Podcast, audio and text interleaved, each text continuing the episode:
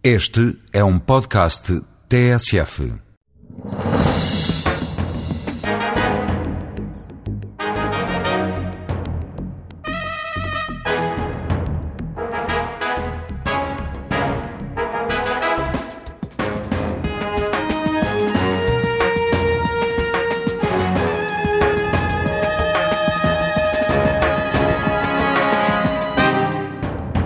Fernando Curto, bom dia. O verão começou esta semana, vêm aí os meses de mais calor, os meses mais quentes do, do ano. O país está este ano melhor preparado para enfrentar os habituais fogos de verão ou não? Bom dia. Uh, Penso dia. que hum, houve no âmbito legislativo alguma reorganização, até porque não podemos comparar o ano 2003, que foi sem dúvida o ano catastrófico dos incêndios florestais. Dramático. Uh, dramático, digamos, uh, mas que de facto houve uma reorganização legislativa, aliás, a alteração do Serviço Nacional de Legislação Civil para a autoridade, que veio dar aqui umas maiores funções à própria autoridade. Uh, Aquilo que foi, sem dúvida, também o- as reclamações na questão da criação do Comando Único para a organização das forças no terreno, quer sejam materiais, quer sejam humanas, de facto, houve algumas melhorias que estou em crer que não será ainda este ano que poderão ser, se refletir no terreno, que são de sustentabilidade enfim, operacional, mas que são, sem dúvida, uma medida inicial que pode eh, augurar, portanto, aqui alguma, alguma melhoria naquilo que tem a ver com, com os incêndios florestais. Ao contrário, o que é que continua a falhar? Olha, eu continuo a falhar. Penso que eh, a aposta na profissionalização, naquilo que tem a ver com a sustentabilidade dos meios humanos é muito importante. Porque, veja, um erro crasso nos últimos anos foi eh, cegamente apostar-se no voluntariado no que diz respeito aos incêndios florestais. Eh, e chegou-se à conclusão, não só de agora, mas há uns anos esta parte, que era, digamos, uma aposta enfim, que estava falida em termos da disponibilidade, a responsabilidade, aquilo que tem a ver com a mobilização, o espírito de comando, enfim, tudo isto, eh, enfim, essa aposta naquilo que ver com o falhanço, penso que é, digamos, aquilo que ainda vem aqui, um- ainda fica um pouco atrás em relação à, à, à atualização. Agora, de facto, o que neste momento fal- falha mesmo naquilo que tem a ver com os incêndios florestais, na minha perspectiva e na nossa perspectiva, tem a ver com a organização das comunicações. Essa sim é, sem dúvida, um problema grave, porque veja, eh, nos hectares onde estão localizados centenas de viaturas, eh, dezenas ou centenas de pessoas, e não haver, digamos, uma ligação direta em termos de comunicação com o posto de comando, com a mobilização, quando o incêndio tem uma propagação rápida e... Mas não há, não há porquê? não, porque repara, é uma dificuldade muito grande criar-se uma, uma, uma situação uniforme. Aliás, um louvor seja feito também nesse aspecto ao Ministério da Administração Interna, porque sem dúvida que, através do Ciresp, enfim, queria criar aqui uma central para todas as forças de segurança onde estavam envolvidas, enfim, estão, estão envolvidos também os bombeiros. À parte disso, nós entendemos que dentro desse circuito, para, para determinado tipo de, de sinistros, tem que haver um, enfim, uma comunicação própria. Portanto, uma central própria no que diz respeito ao Comando Nacional de Operações de Socorro, aos distritais e depois também no que diz respeito àquilo que são eh, os centros de comando que são estabelecidos no teatro das operações, quando há um incêndio grave ou uma catástrofe grave. E, de facto, é sem dúvida uma situação que é preciso pensar eh, numa perspectiva rápida, porque tem sido uma lacuna muito grande naquilo que tem a ver com o combate e com a mobilização, nomeadamente dos meios humanos. O senhor falou em mudanças, eh, nomeadamente legislativas, positivas. Eu lembrava aqui o ano 2006 foi um ano considerado excepcional e positivo.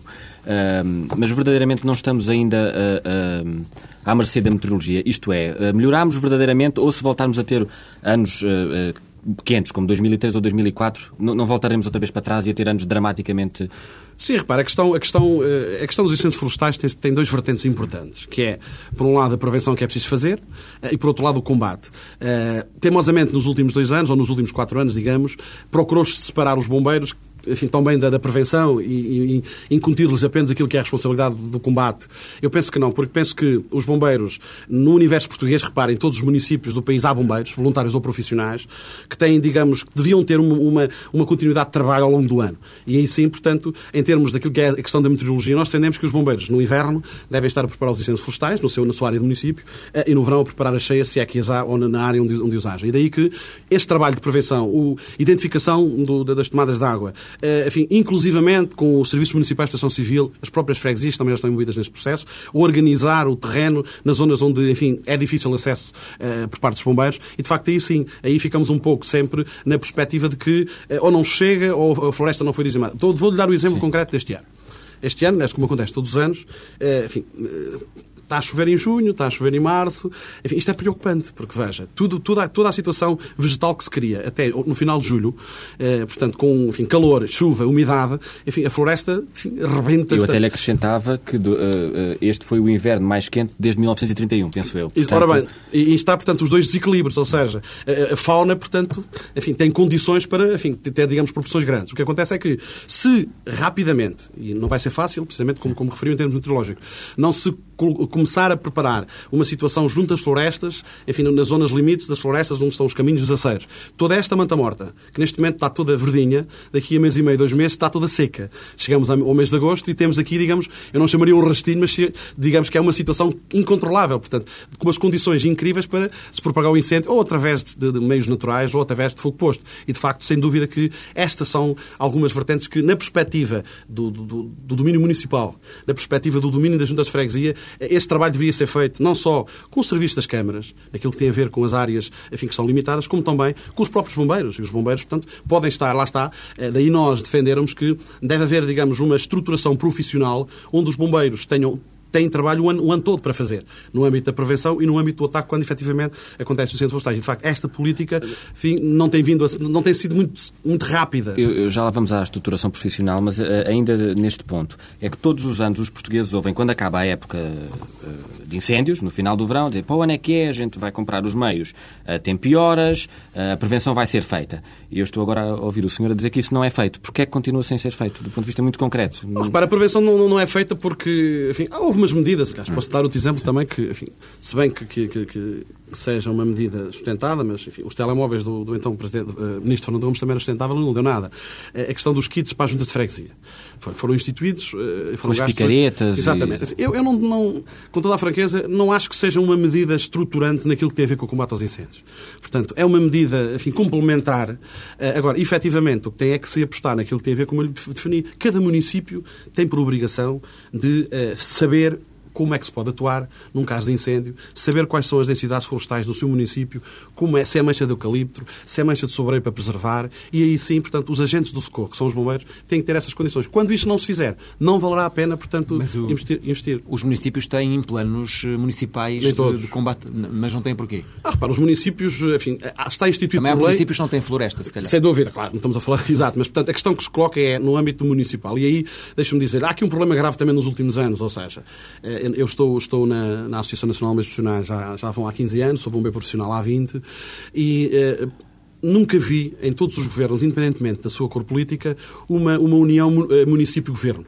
Ou seja, nestas áreas houve sempre um puxava para um lado e outro puxava para o outro, e isto veio desequilibrar em termos daquilo que é a sustentabilidade operacional por parte do, dos, meios, dos meios humanos e, por outro lado, aquilo que tem a ver com uh, a área do município. Foi instituído, foram instituídos os planos municipais de emergência, que é um utensílio extremamente importante. Uh, em termos de melhoria, posso dizer, por exemplo, foi criado com, muita, com muito custo, uh, e se bem que nós apoiamos e até puxamos muito, não só de agora, com a criação do comandante municipal, que o Governo criou o comandante municipal no âmbito do município para reestruturar ao nível municipal o primeiro primeiro grau de, de, de intervenção, eh, e de facto esses municípios obrigaria ou estariam em condições de fazer esses levantamentos. Porque veja, chega uma coluna a um município para intervir, ou até, enfim, da área do próprio distrito. Se nós não tivermos lá um elo de ligação, ninguém sabe onde são os, postos de água, ninguém sabe. Ou seja, esse trabalho tem que ser feito e deve ser feito eh, e não é difícil de fazê-lo, percebe? Agora, é preciso é que o próprio município invista naquilo que tem a ver com, enfim, a estruturação de tudo isto, entregando aos agentes do socorro, porque ele tem-nos no município, ou são funcionários já do Serviço Municipal de Proteção Civil, ou são os próprios bombeiros, que fazem parte também intrínseca do, do Serviço Municipal de Proteção Civil. Eu, eu há dias ouvi o, o novo Ministro da área dizer que este ano estamos melhor preparados do que nunca para a época de incêndios. Mas eu, uh, ao ouvi-lo assim agora aqui, uh, fico inquieto. Não, não estaremos? Não, os bombeiros, quando um bombeiro disser, disser, que está bem preparado, ou não tem consciência daquilo que é a diversidade do socorro, ou não tem consciência dos meios. Houve uma melhoria substancial, que também tem sido reclamada, enfim, pelos bombeiros, que tem a ver com uh, o facto de o governo uh, chamar a si a responsabilidade dos meios aéreos. É extremamente importante, porque, veja, em anos anteriores, era no dia 1 às 0 horas que começava o concurso dos meios aéreos. Antes disso, não se podia utilizar os meios. Agora, o governo adquiriu uh, uma quantidade de meios aéreos que permite, enfim, serem utilizados a qualquer momento. Isso é muito bom.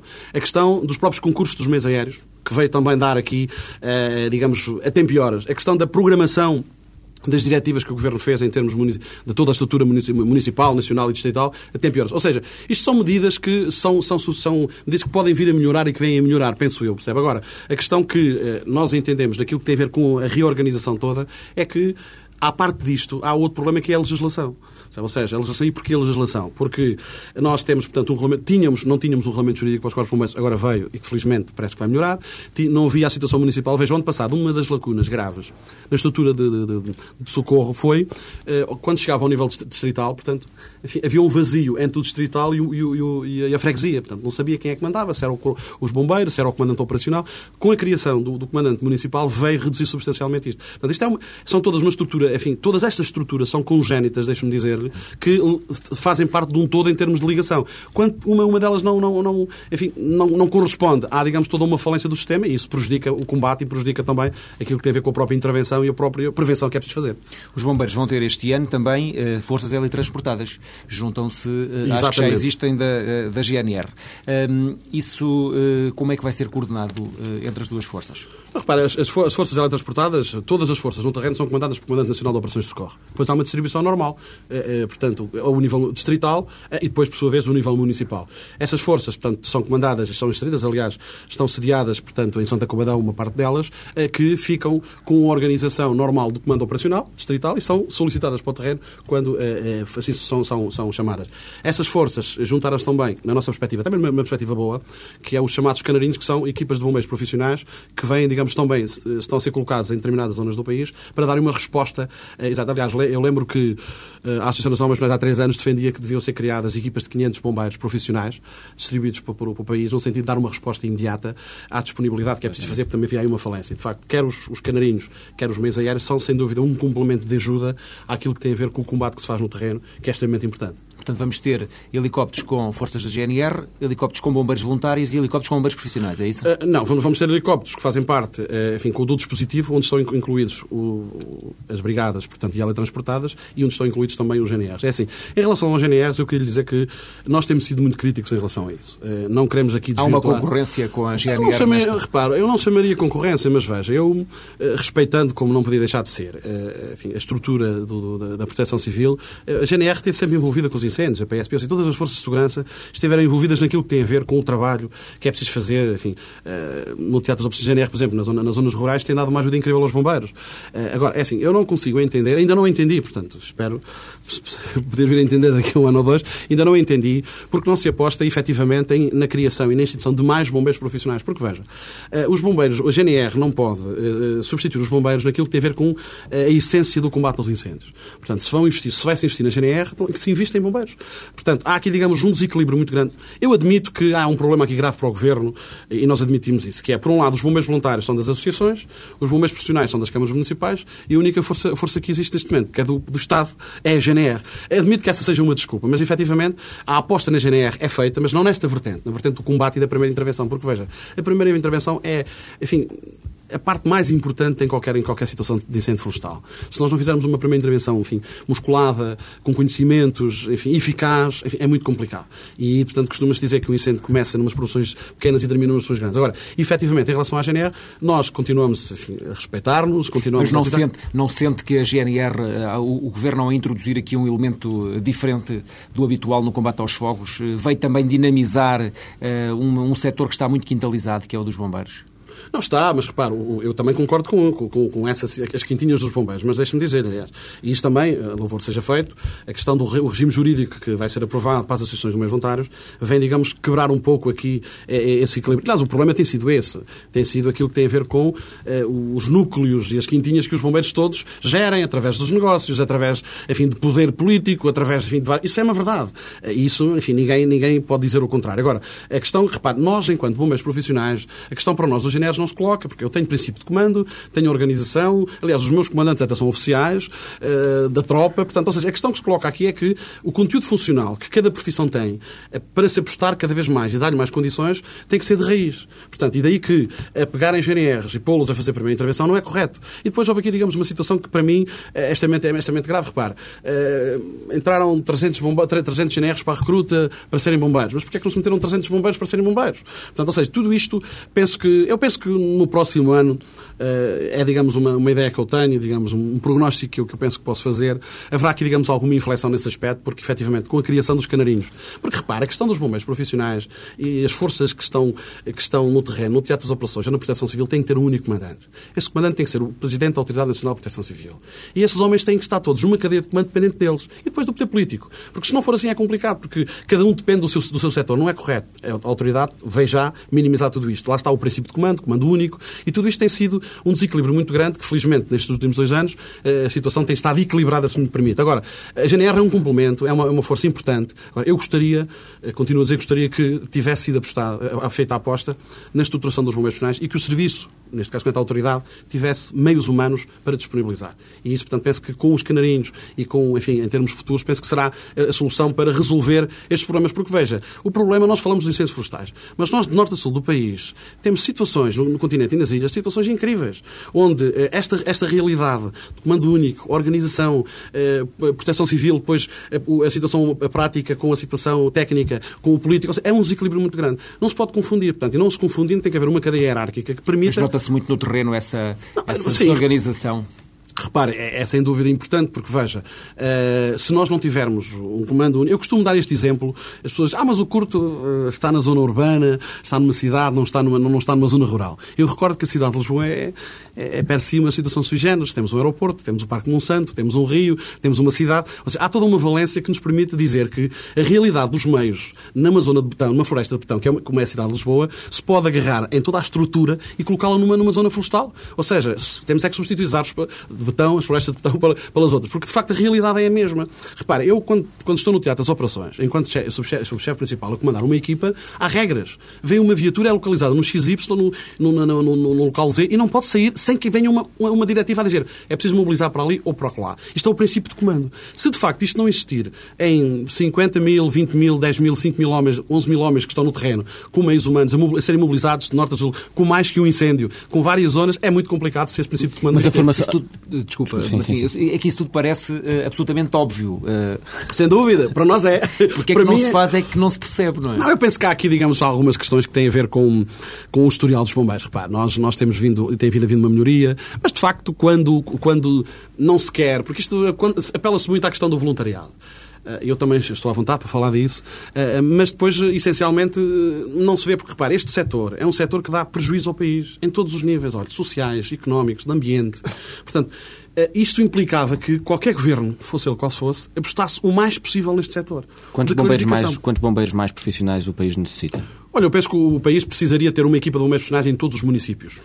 Aliás, é uma realidade que existe em qualquer país. Desculpe, não percebi. Acabando com os bombeiros voluntários? Não, negativo. Os bombeiros voluntários não precisam acabar. Os bombeiros voluntários são um complemento, um complemento àqueles que, que, que trabalham. No mesmo Conselho, imaginemos. Não, Mas existe, não, existe. Não, não, não, precisamos falar de Lisboa, que, que Coimbra, que é Porto, Setúbal, onde quiser. Há bombeiros municipais. No interior faria sentido ter bombeiros uh, sapadores existe. profissionais e bombeiros voluntários? Deixe-me dizer, Sim.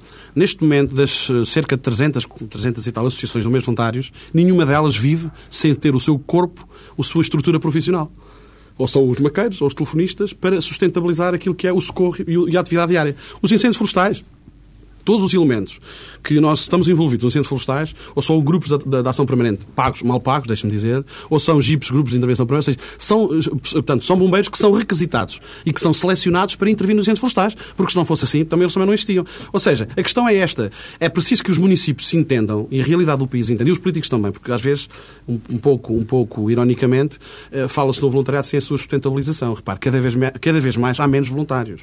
E é verdade.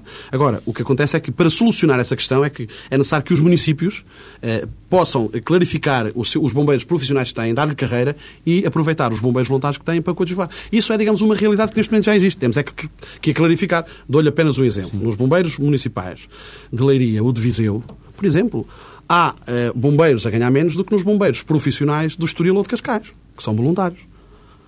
Portanto, percebe? Há aqui, digamos, uma, discrepância muito grande nesta, naquilo que é real. Ou seja, eh, nós não vemos em Portugal polícias eh, primeira, de segunda ou terceira. Vemos um, uma estrutura nacional de polícias enquadradas e distribuídas pelo país. O que nós desejamos é que os bombeiros como estrutura máxima da proteção civil, se lhe dê uma carreira, se lhe exija responsabilidades e depois podem ser coadjuvados por quem se disponibilize ou por quem possa estar neste circuito. Em Inglaterra não há bombeiros voluntários.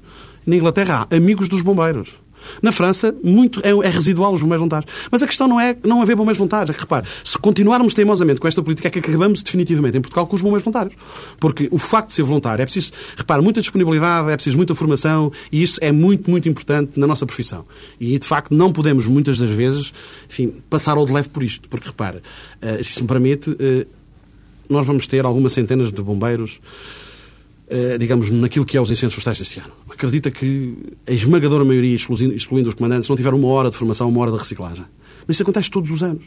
Seja, eu não posso entender que a minha profissão, que é específica, repara, é muito complicada, mas é mesmo, não estou a exagerar, em termos de, de eu poder socorrer, é, é sinistro, de, mais, de mais variado do, setor, eu tenho que estar preparado para tudo isto. Se eu não tiver formação, se eu não tiver um plano que me obrigue a fazer essa formação, enfim, eu não, não, não aprendo, eh, não, não, não assimilo esses conhecimentos, enfim, eh, de outro modo, se não, se não tiver esse plano. Portanto, e logo aí havia de haver a tal obrigatoriedade que permite isso. É, é lógico, não, é, eu também sei que não, durante o próximo ano não se vão dar formação a 5 bombeiros, mas há 5 anos ou há 3 anos dever-se fazer um plano através da Escola Nacional que permitisse a absorção desses conhecimentos e aquilo que é a prática dessa gente. Quando me fala da falta de formação necessária uh, para os bombeiros ajudarem no combate aos fogos, eu gostava de perceber até que ponto é que isso pode, pode prejudicar ou afetar o próprio combate. Uh, uh, é grave? Claro que é. Vamos lá ver. Claro que é. Reveja. Nem todos os bombeiros, voluntários ou profissionais, podem fazer contrafogos. Porque fazer um contrafogo, o pinga-lume e andar. Não, tem que se ter um conhecimento de umidade, de coordenadas, de topografia, de avaliar uma série de, de condicionalismos numa serra, enfim, com a maior área diversificada e geográfica que a gente possa imaginar. Enfim, e mesmo assim falho. E mesmo assim falham as pessoas que estão com, enfim, com essa prática. Portanto, ou seja, todos estes conhecimentos. E depois há uma questão que é muito importante. Repare, qualquer situação de sinistro, seja ele de incêndio florestal ou incêndio urbano, obriga aqui os profissionais ou os voluntários que intervêm tenham que ter treinos e simulacros. A minha profissão ou a minha atividade de bombeiro enquanto voluntário, eu tenho a obrigação de testar, de me testar a mim, testar os meus meios e testar efetivamente quem, quem, quem eu socorro. Isto é obrigatório, repare, é sem dúvida uma das questões mais importantes que na Europa se faz no que diz respeito àquilo que é a proteção civil e o socorro de cidadãos. Nós passamos anos, anos, meses, enfim, uma infinidade, onde nem na minha área de intervenção eu faço um simulacro. Nem numa zona urbana, nem numa zona florestal. Portanto, e isso é sem dúvida muito importante porque esse simulacro, esses testes, esses exercícios obrigar-me a mim, enfim, a reagir ajustar aquilo que tem a ver com o meu comportamento de comando e de receber ordens e muitas vezes serve, inclusivamente, para eu poder engrandecer portanto, aquilo que é a minha atividade profissional. E isso não acontece. Não acontecendo, o que é que, vai, o que, o que, é que acontece? Não sucedendo isso, o que é que acontece? Acontece que eu estou menos preparado, como disse, para intervir, mas não há qualquer problema em o dizer, porque eu não sou super-homem enquanto bombeiro. Se eu não tiver a minha formação e a minha reciclagem, eu não consigo intervir. Porque todos os dias, porque há aqui uma coisa que é curiosa, deixa-me só dizer isto que é muito importante. Esta atividade dos bombeiros, este setor é extremamente importante. E porquê? Gera muito dinheiro. As, as, marcas estão todos os dias a tentar e procurar novas máquinas, novos carros, novas autoescadas, novas bombas. Os agentes extintores estão todos os dias, o, o CO2, enfim, estão sempre a investir. Ora bem, investindo, é preciso que eu esteja atualizado. Se eu não estiver atualizado naquilo que tem a ver com o, o acompanhamento da evolução, do investimento que as empresas e o poder económico faz, o que é que eu faço? Eu posso chegar a um ponto que nem sequer sei trabalhar com uma bomba ou não sei sequer arvorar um autoescadas. Portanto, e isto é muito importante porque, veja, uma viatura, um pronto-socorro, um tanque florestal, tem um determinado. Eh, nem todos sabem, nem todos os bombeiros sabem fazer, trabalhar nisso. Os motoristas têm que ser especializados para trabalhar com as bombas. O débito, porque se for um débito maior, rebenta com a bomba, se tiver uma cobertura. Ou seja, tudo isto são condicionalismos que era importante e muito, muito importante que se começasse a apostar ainda mais naquilo que é a formação. Portanto, pode ser uma situação que não se veja, ou pode o poder político não, não gostar muito disto. Eh, eu não digo não gostar, não, não, não ser uma prioridade naquilo que é a responsabilidade. Eu, enquanto bombeiro profissional, acho que é, sem dúvida, uma das questões mais importantes naquilo que tem a ver com o socorro, com a proteção civil e com a responsabilidade eh, que nós temos no nosso país. E isso tem que ser feito urgentemente. Para termos uma ideia eh, de números, eh, quantos bombeiros voluntários é que há em Portugal e quantos é que são profissionais? Olha, portanto, assim, o, nosso, o nosso, os nossos números são números que uh, são feitos na base dos dados do Serviço da Autoridade Nacional de Proteção Civil. Portanto, nós consideramos que uh, normalmente haverá 25 mil bombeiros, não mais do que isso. Bombeiros profissionais, sapadores, municipais, privativos, profissionais dos corpos bombeiros voluntários andarão aí entre volta entre os 10, 10 11 mil, 12 mil. Eh, que se somam esses 25 mil, Que se somam, exatamente, que se somam estes 25 mil. nos 40 mil bombeiros a Portugal. Hum, Sim, ao todo não, não, não chegaremos a tantos. Há uma ideia do custo eh, dos bombeiros voluntários, que também tem um custo, Ah, ah, eh, por oposição aos que são profissionais. Não há, repara, também isso é outro erro muito grave. Veja, Hum, o que acontece é que, por exemplo, dou-lhe um exemplo no município que eu conheço muito bem, que é o meu município, o município de Oeiras. O município de Oeiras tem sete corpos de bombeiros. Eh, A Câmara de Oeiras paga a todos os profissionais, que todos os, todas as sete corporações desse, desse município têm bombeiros profissionais. De outra maneira, não tinha hipótese de fazer socorro, condução de doentes, cinema, não tinha hipótese. Não tinha hipótese. Esse- esse- essa parte é paga pela Câmara. Depois há todo um serviço de saúde que é pago eh, pelo serviço que as associações fazem. Depois há todo um serviço que é pago por reembolso de IVA, reembolso de IRS por parte do Serviço Nacional de Proteção Civil do Estado. Ou seja, tudo isto eh, transformando num corpo de bombeiros municipais, com responsabilidade do, do município, e sendo os outros corpos bombeiros coadjuvantes desse, desse como acontece em Lisboa, Porto, Coimbra, portanto, é muito mais barato. Mas isto é, é fácil, é, é fácil fazer estas contas. Agora, a questão aqui é outra, deixa-me dizer. Portanto, é, é, é uma questão que também, felizmente, já foi feita eh, nesta legislação, quando sair, que é eh, a impossibilidade de eu, enquanto presidente de uma associação, ser comerciante também. Portanto, e isso de facto é importante, é importante neste meio e está, está, está, enfim, está clarificada. Falta apenas uma reivindicação antiga nossa que é criar um, um código deontológico para os bombeiros. Os bombeiros deveriam ter obrigatoriamente um código deontológico. Isso é para evitar que. Tudo. E para evitar que eu. eh, mas eu dou o meu exemplo. Para eu, enquanto chefe do Regimento de Saúde dos de Lisboa, subchefe principal e que faça vistorias, não levo um cartão. Olha, eu tenho aqui um cartão, eu não faço vistorias, percebe? Mas eu tenho aqui um cartão, se o senhor tiver. É lógico que o senhor está lá, assim, pá, tem que fazer este indivíduo, senão. Ou seja, mas eu dou o exemplo do meu, para não falar dos bombeiros voluntários. Não pode haver isto. Esta promiscuidade não pode existir.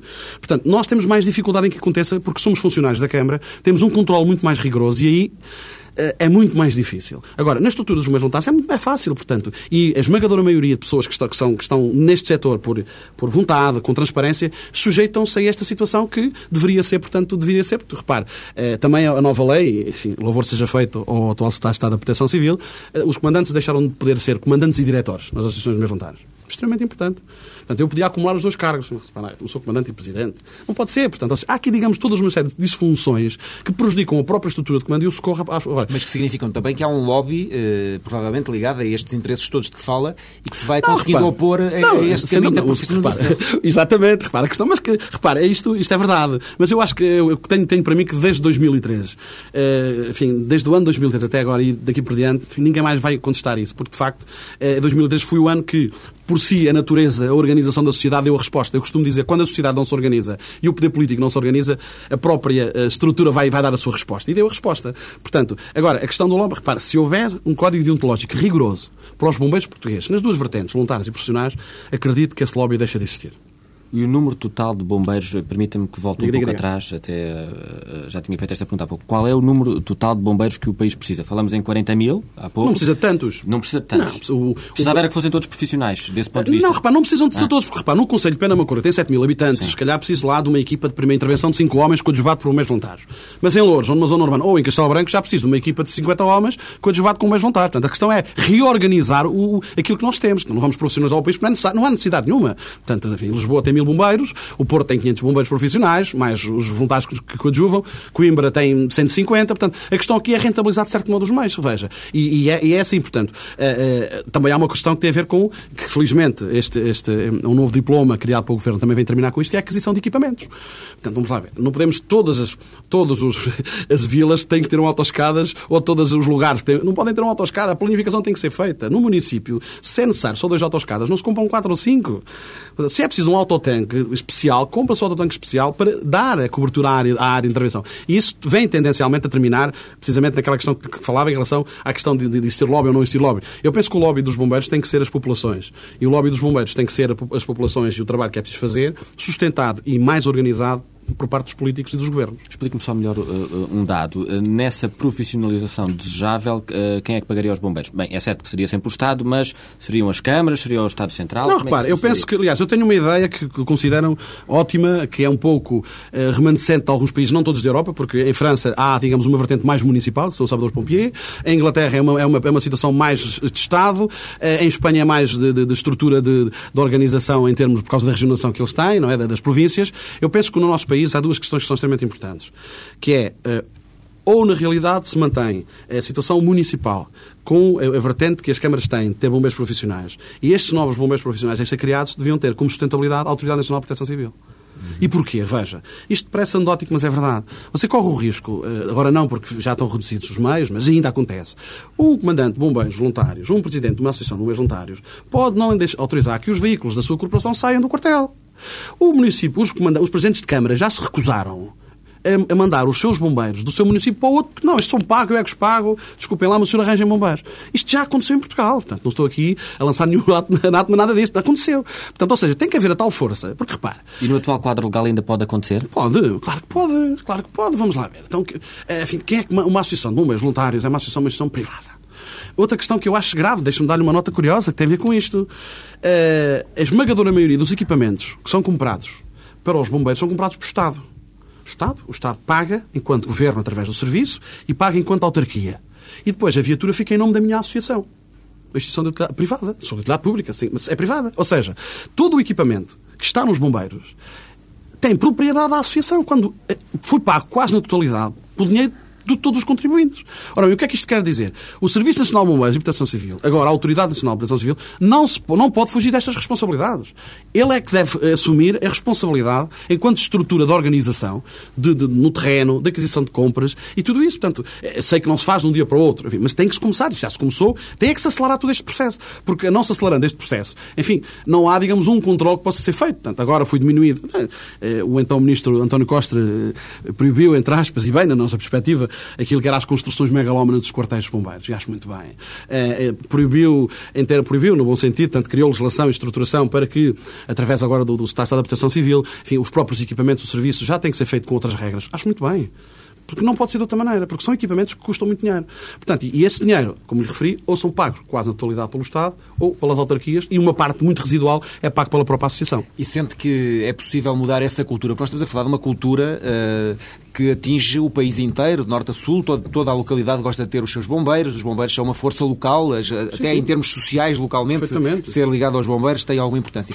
Acha que é possível essa alteração cultural? Uh... Perfeitamente, aliás, deixa-me deixa dizer, enfim, neste momento já mudou muita coisa. Aliás, os próprios dirigentes dos bombeiros voluntários uh, têm uma, uma, uma, postura diferente e uma maneira diferente de ver toda esta situação. Portanto, agora, a questão dos... não é preciso acabar nem com as associações nem com os bombeiros. Aliás, se nós formos ao, ao, final, ao início daquilo que é a gênese de tudo isto, as associações de bombeiros voluntários não foram criadas para fazer socorro.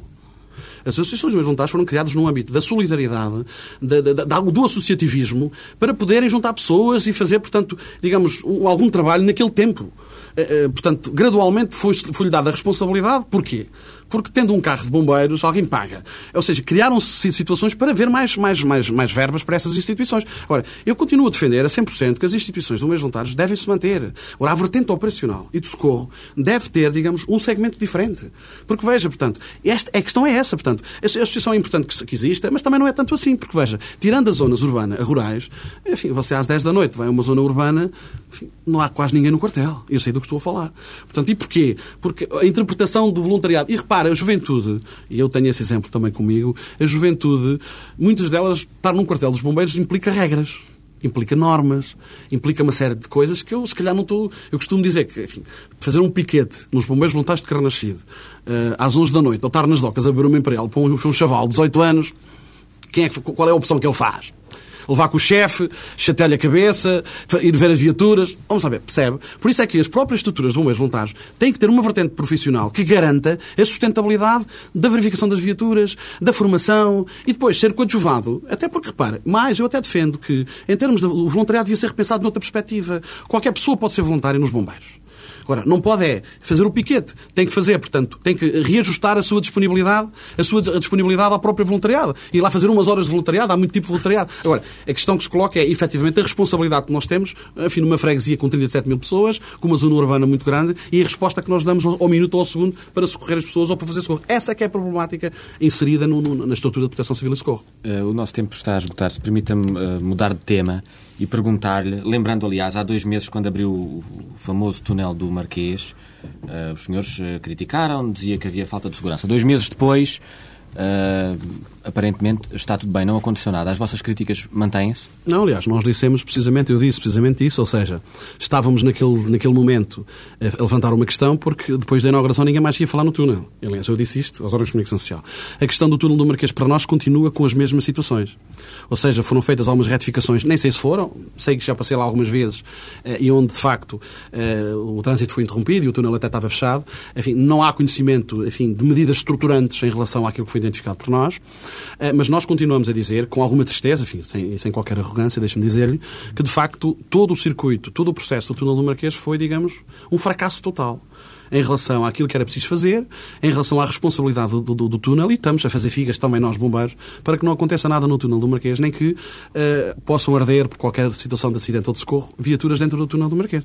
Porque, efetivamente, haverá alguma dificuldade em fazer o socorro efetivo que nós desejamos. Isso é uma realidade, enfim, que nós temos que o denunciar, deixe-me dizer-lhe. Nós fomos muito perentórios em relação a tudo isso, porque uh, fomos nós que fizemos, eu tenho uh, chefes, meus colegas, que fizeram as historias, tivemos uma reunião outro dia até para avaliar outras questões nesse aspecto. Uh, tem, somos conhecedores de tudo isto. Portanto, ou seja, o, o, o próprio estrutura, Regimento de Saúde dos Meios de Lisboa, na pessoa de, de, enfim, das suas chefias, devia ter dito ao Sr. Presidente da Câmara que não era oportuno inaugurar aquele túnel. Porque, efetivamente, está mais provado que, de facto, a acontecer uma situação anómala, uhum. pode haver risco para as, para as pessoas. Porque um espaço daqueles não pode ser, nunca pode ser inaugurado sem ser testado as forças, eh, os hidrantes, as saídas de emergência, eh, como é que se atua, colocar lá dois carros a arder, como é que se faz a fuga. Tudo isto tem que ser porque as máquinas são falíveis. E veja, portanto, o que é nós defrontarmos com uma situação dessas, mais. Nós reclamamos uma questão que ainda continua na hora do dia e acho lamentável que eu não tenho, não, não sou técnico, eu não sou arquiteto, não sou engenheiro, sou apenas bombeiro. A minha profissão, costumo dizer que termina também engenheiro, mas não sou engenheiro. Enfim, é o passeio. Veja, um arquiteto não concebe um passeio de 90 centímetros na, na, junto às paredes para fazer evacuação. Porquê?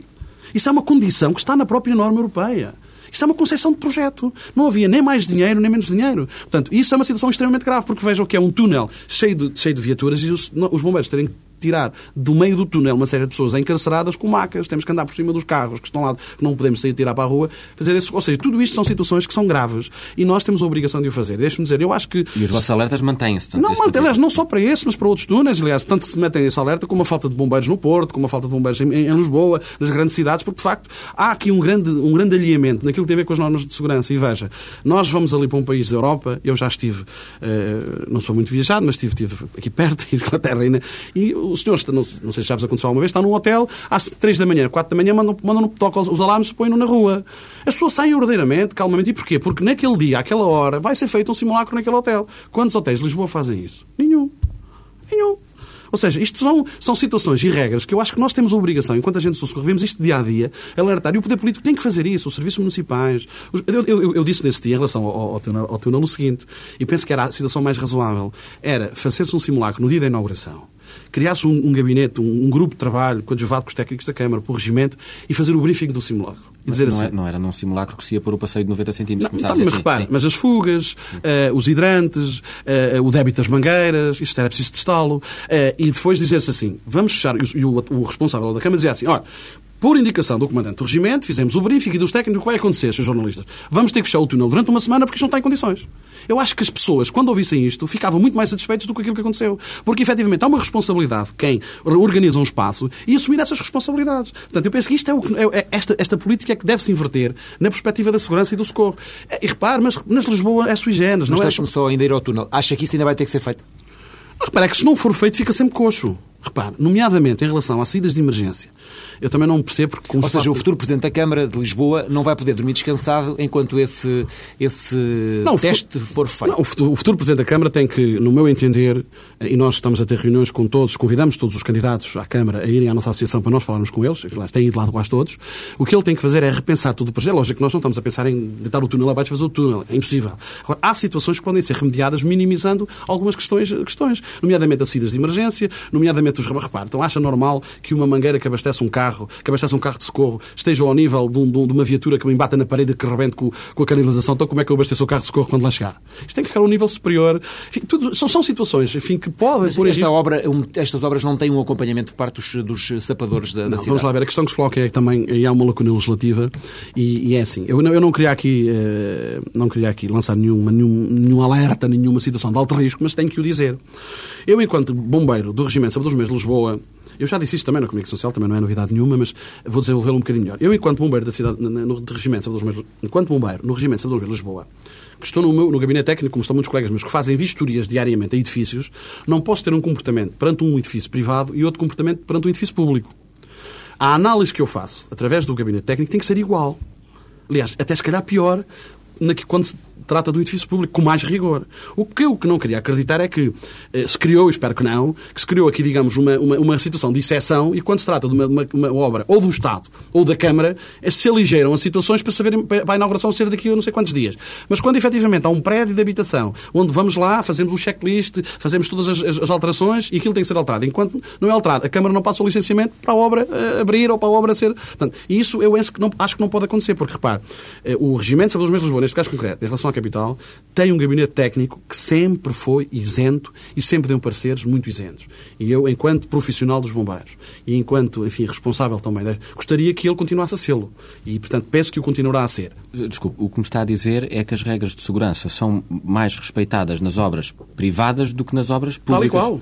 Tal e qual. Portanto, tem colegas meus que me dizem isso. Tal e qual. Portanto, ou seja, mas não devia ser. Aliás, veja, imaginemos que o túnel do Marquês não era uma obra pública. Era uma obra, uma obra do Fernando Gabriel e Curto, que é um grande empreiteiro cada zona e que fez aquilo, que é privado, que é para ele passear. De certeza absoluta que não havia inauguração nos moldes que o que foram. Isso garanto eu. Agora, há outras promiscuidades também com a Câmara. Foram inaugurados espaços na cidade de Lisboa sem, sem, inaugura, sem, sem, sem ter os planos de emergência aprovados. Estou-me a lembrar do Centro Comercial Colombo, do Vasco da Gama, do Estádio da Luz, que andou-se a entrar para o Estádio da Luz por, uma, por, uma, por um passadiço durante dois meses com aquilo tudo em obras. Ou seja, tudo isto.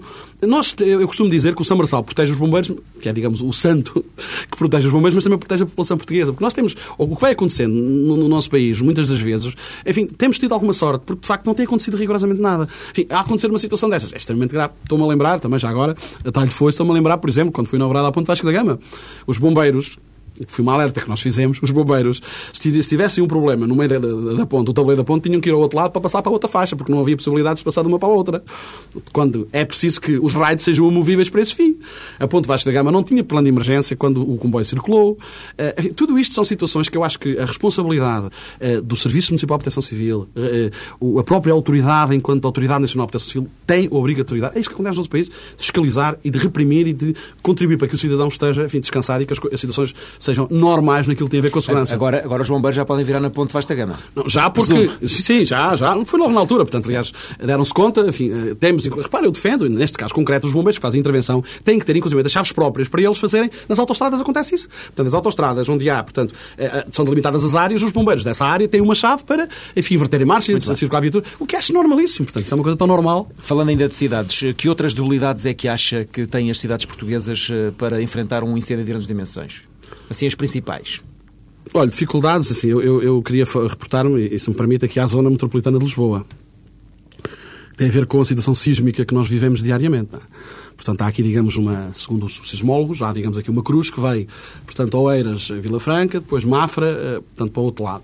Enfim, que é, digamos, uma zona complicada. Eh, e o grande problema que existe nesta, nesta área metropolitana é que, imaginando que esta área metropolitana, por qualquer motivo de sinistro ou de, de terremoto, ficava inoperacional, como é que as forças exteriores atuam dentro da área de intervenção?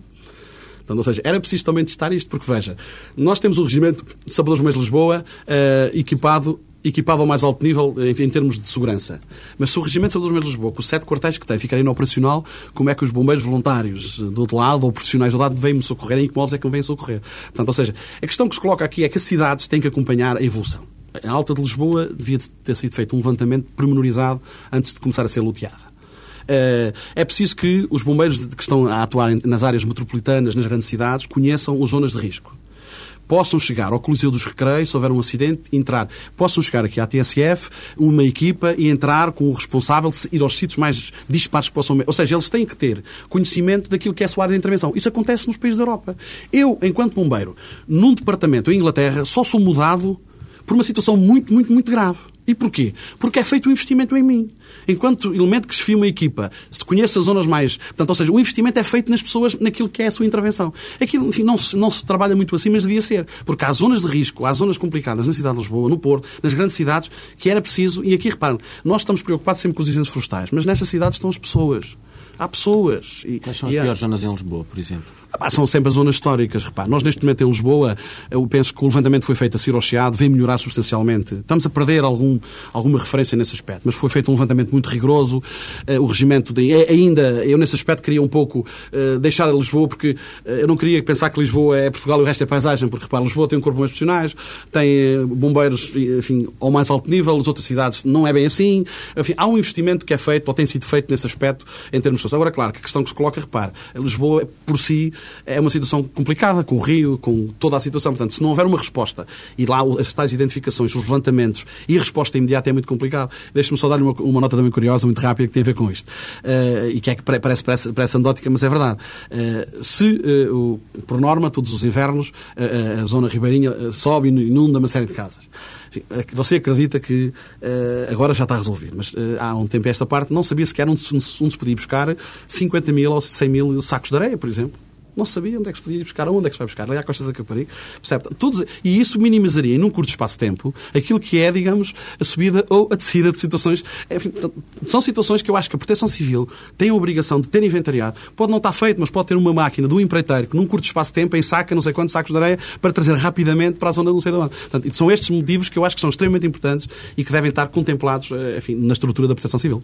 Fernando Curto, Presidente da Associação Nacional de Bombeiros Profissionais, foi o convidado desta edição do Palavra de Honra, programa da TSF e do Diário de Notícias. Voltaremos para a semana com outro convidado.